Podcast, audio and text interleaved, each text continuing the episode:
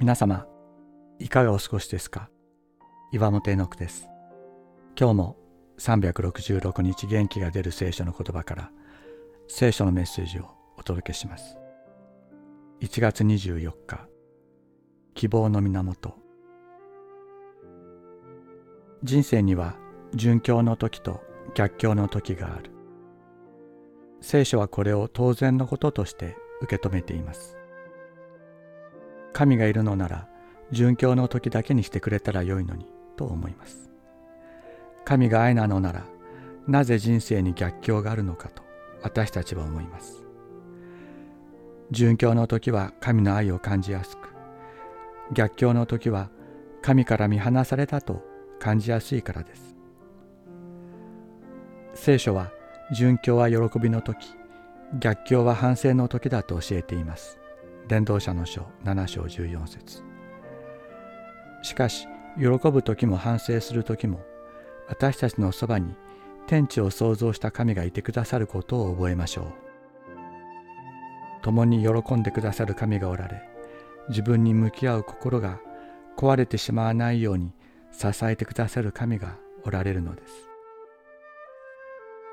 神から祝福のもといとなると約束されたアブラハムの生涯を見てもエジプトの宰相となったヨセフや第二代イスラエル王となったダビデの生涯を見ても逆境の時こそ人格が練り上げられ神に対する深い信頼が形作られていたことがわかります。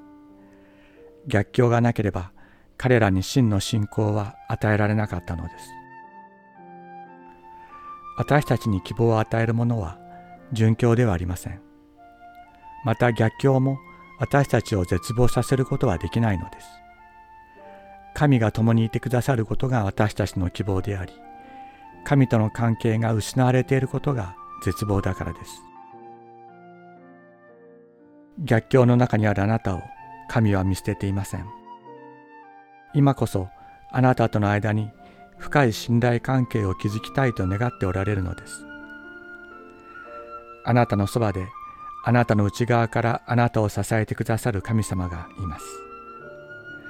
逆境の中でこそ私たちは神様と深く結びつくことができる。神様は不思議な方です。たとえ死の影の谷を歩くとしても私は災いを恐れません。あなたが私と共におられますから。詩編23編4節